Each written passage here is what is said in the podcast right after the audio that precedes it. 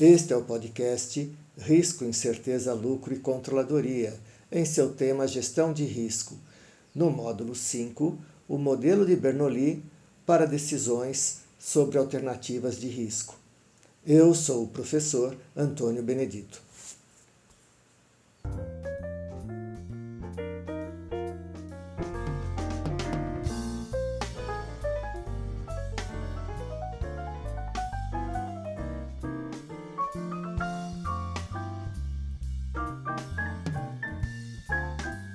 Até aqui a gente viu a noção de risco, incerteza, a gente viu a relação risco, incerteza e lucro.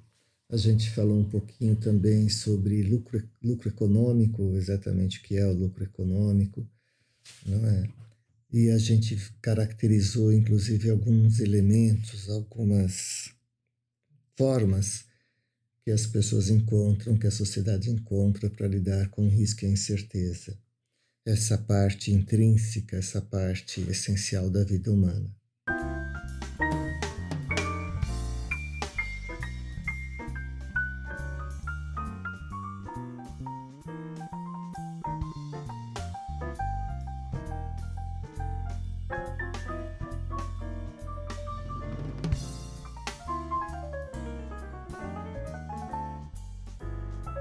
Bernoulli também pensou sobre isso. Bernoulli foi um, membro de uma família notável, que ó, uma história desenvolveu uma série de ideias, ideias extremamente, extremamente importantes em áreas como física, cálculo, matemática, então, estatística e em economia, teoria da utilidade.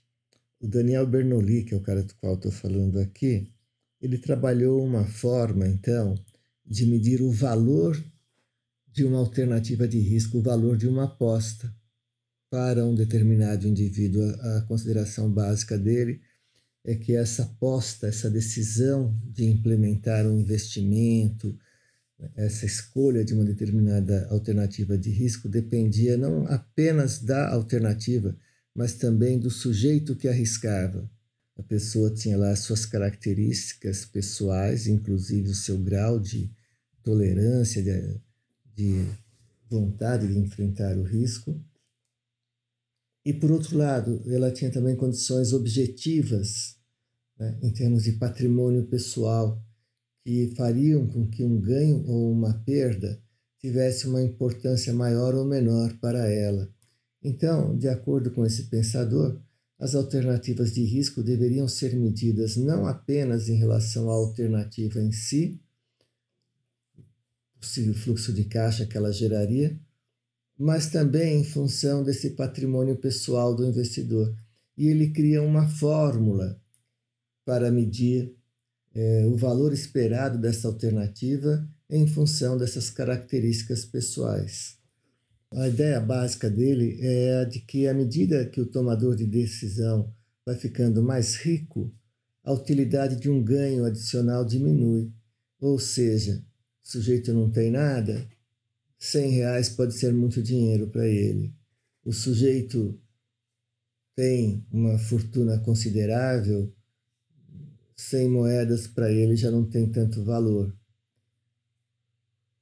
O sujeito que não tem nada talvez esteja disposto a fazer muita coisa em, troca de 100 moedas. O sujeito que tem muito já não faria tanta coisa assim. Muitas coisas ele já não faria.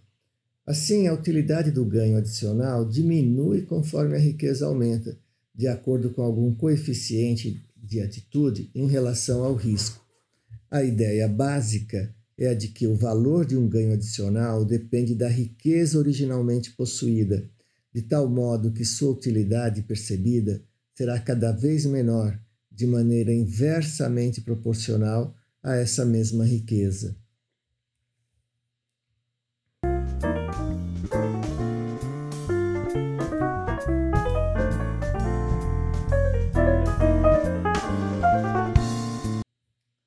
Então, o valor econômico de uma determinada atividade, de uma determinada alternativa de risco é inversamente proporcional à riqueza já, já possuída.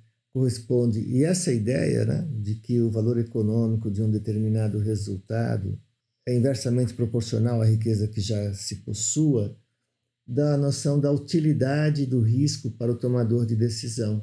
Quando se pensa no ganho total acumulado numa alternativa com essas características, a gente vai obter uma curva logarítmica, né? Quer dizer, nunca vai ser zero, mas cada vez, conforme a riqueza aumenta, esse ganho adicional vai ser menos representativo em termos de utilidade. Isso é a ideia de de um logaritmo, seria um gráfico de um logaritmo. O logaritmo, para quem gosta de matemática, é a integral de 1 sobre x, logaritmo neperiano.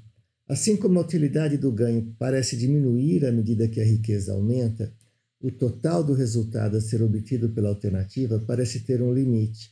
Assim, ganhos adicionais gerarão acréscimos cada vez menores de utilidade de tal forma né, que a gente vai ter aqui até a possibilidade de destruição de valor, pensando na utilidade do ganho para esse tomador de decisão.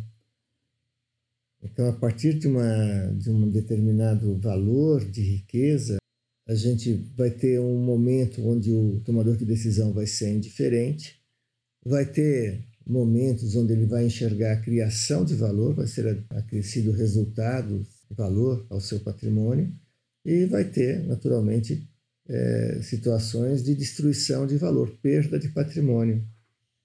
Então, essa, e para medir isso, ele, ele também ele, ele cria uma forma de medir esse valor esperado que é, que é diferente, no fundo, da forma usualmente usada para calcular o valor esperado das alternativas. O, o valor esperado normalmente é visto como uma média ponderada né, de resultados e probabilidades de, de sua ocorrência. Então, esse é um valor esperado, calculado, sem levar em consideração é, o patrimônio do tomador de decisão. É, é uma média ponderada de resultados possíveis. Supondo-se que todos sejam iguais, né, é extremamente válido. A gente seria uma olhar objetivamente a alternativa de resultado. Bernoulli fala que não, né? então a gente tem que olhar é, essa, essa ideia da riqueza já possuída, e ao mesmo tempo, como a gente tem essa curva logarítmica que ele, que ele enxerga em função da utilidade percebida pelo tomador de decisão, então ele está incorporando ao modelo de cálculo do valor esperado das alternativas a utilidade percebida pelo tomador de decisão, não está vendo só o valor em moeda. Quando ele faz isso, ele enxerga essa curva logarítmica. E aí, se a gente quiser né, saber o resultado total da alternativa, vai ser uma integral dessa curva logarítmica. Bom, resumo da ópera, né? ele cria uma fórmula, é, onde nessa fórmula de avaliação de resultado de uma alternativa, essa fórmula apresenta um modelo de valor do risco, no qual este é obtido multiplicando-se as somas das riquezas possuídas inicialmente com cada ganho possível, e a gente eleva cada soma dessa a quantidade de vezes que aquele determinado ganho pode ocorrer. E a gente extrai né, é, a raiz dessas multiplicações pela soma de todas as ponderações de ganhos possíveis. Por exemplo, né, vamos imaginar que a gente tivesse aqui um jogo de cara ou coroa, um patrimônio inicial de 100, não é? E caso a gente acerte, a gente ganha 50, eh, caso a gente perca, a gente perde 50. Então, olha só, a moeda honesta, 50%, uma, 50% de chance, né? De uma ou outra, então, uma em duas, né? Eh, pode, a gente pode acertar uma de cada duas vezes e ficar com 150, a gente pode perder uma de cada duas vezes e ficar com, com 50, né? E ficar com 50. Então, a gente teria essa multiplicação de 150 por 150 elevado à primeira, vezes 50 elevado à primeira. Disso aí a gente extrairia a raiz quadrada. E essa conta daria 86,60.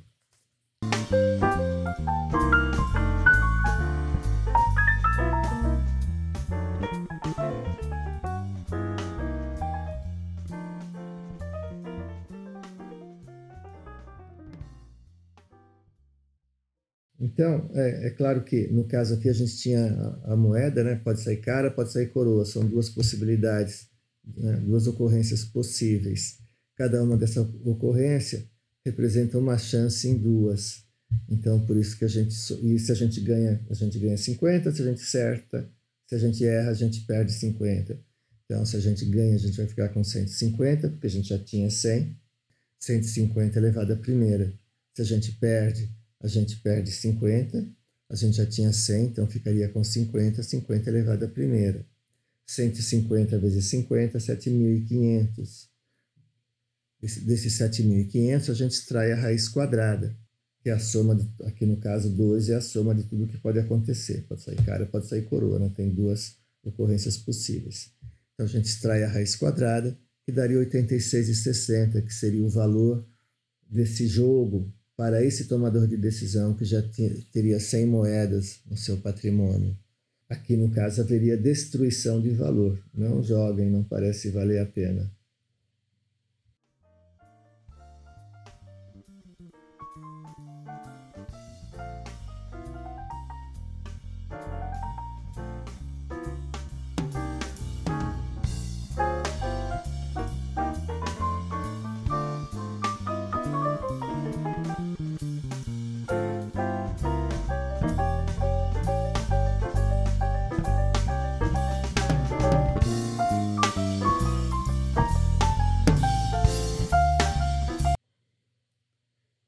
Então, cada ganho deve ser adicionado à riqueza previamente possuída, tal soma deve ser elevada à potência dada pelo número de maneiras possíveis pelas quais o ganho poderia ser obtido.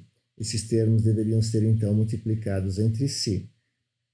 Desta multiplicação deveria ser extraída a raiz igual à soma equivalente ao número total de casos possíveis. Por fim, o valor das propriedades iniciais deve ser subtraído. Então, no nosso caso, a gente já tinha 100, né? no exemplo anterior, já tinha 100 moedas de patrimônio. A gente terminou com 86,60. Então, se de 86,60 a gente subtraiu 100 iniciais, a gente vai constatar uma perda de 13,40. Ou seja, nessa fórmula aqui do, do Bernoulli, esse jogo não, valer, não valeria a pena para um tomador de decisão que tivesse 100 moedas de patrimônio. Por exemplo, vale a pena fazer um seguro ou não? É, para a companhia de seguro, vale a pena, valeria a pena segurar uma carga, dada uma probabilidade de perda ou não?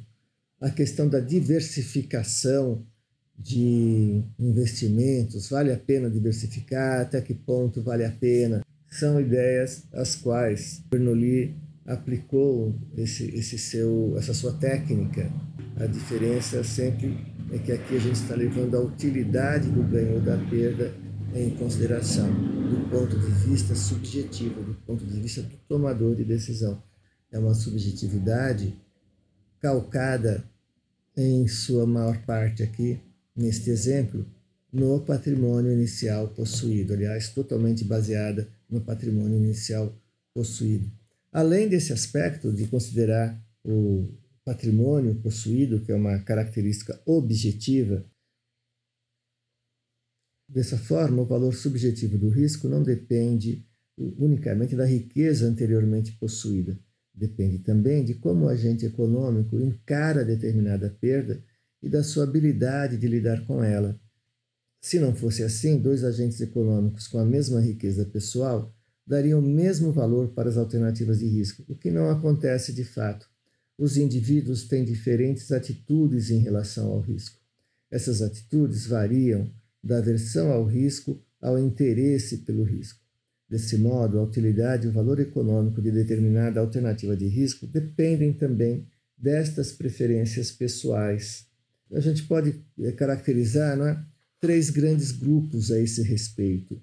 A gente tem o sujeito que tem aversão ao risco, mesmo que o valor esperado seja maior, a possibilidade de uma perda que ele considera relevante afastaria esse tomador de decisão de uma determinada alternativa. Entre duas alternativas, mesmo que uma tenha um valor esperado maior, mas tenha uma perda relevante, ele vai escolher a de valor esperado menor, mas sem essa possibilidade de perda. O sujeito que é arrojado, esse sujeito ele já corre em direção ao risco na busca do maior ganho. Ele acredita que quem não arrisca não petisca.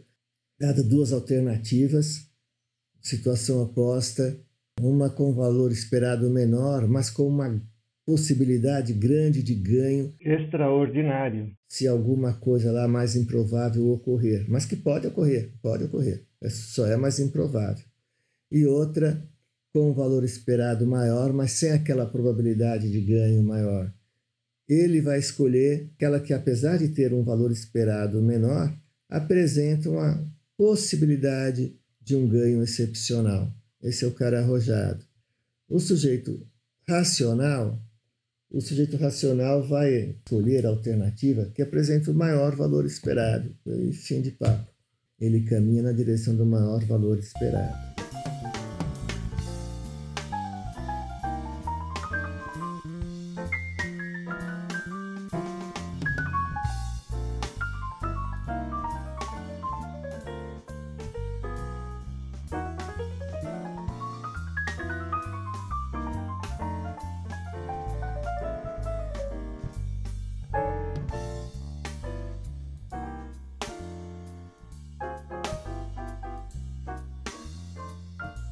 Essa fala deixa para a gente alguns elementos que acredito mereçam ser destacados.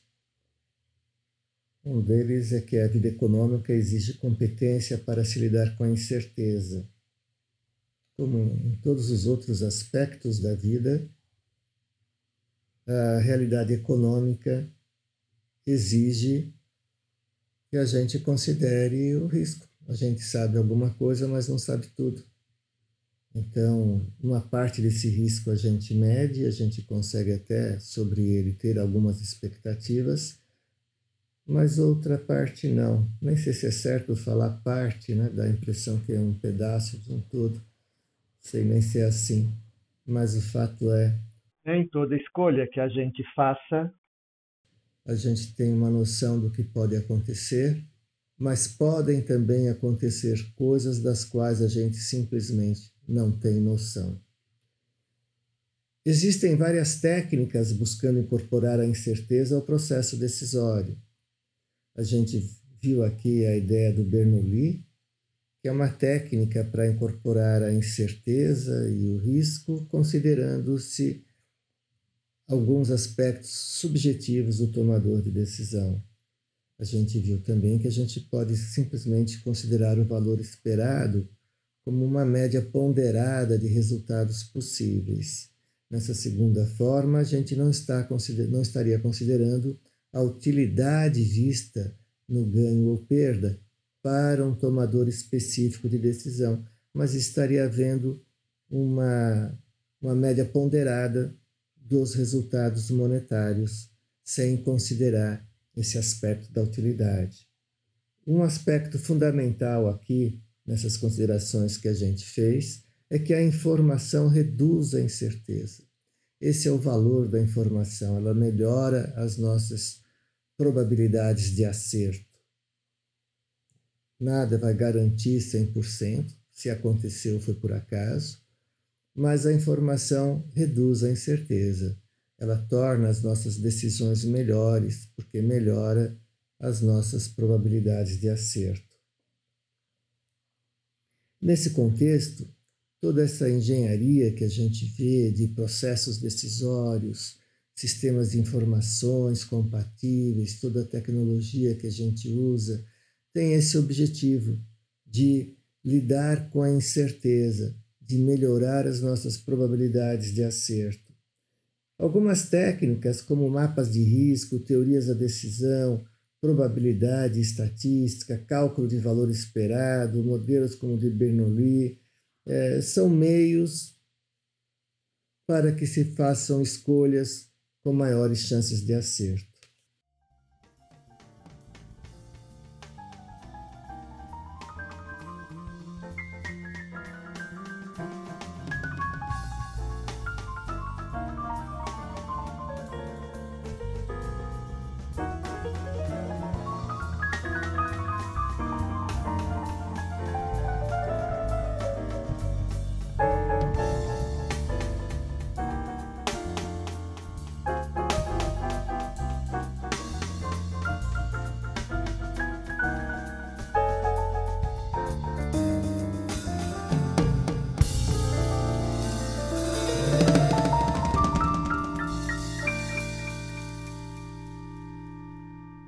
Este foi o módulo 5: Risco, Subjetividade e o Valor das Alternativas de Risco. Parte do tema Gestão de Risco do podcast Risco, Incerteza, Lucro e Controladoria. Eu sou o professor Antônio Benedito. No próximo episódio, será apresentado o módulo 6, Controles Internos, minimizando o risco de origem interna na organização. Obrigado a todos e até lá.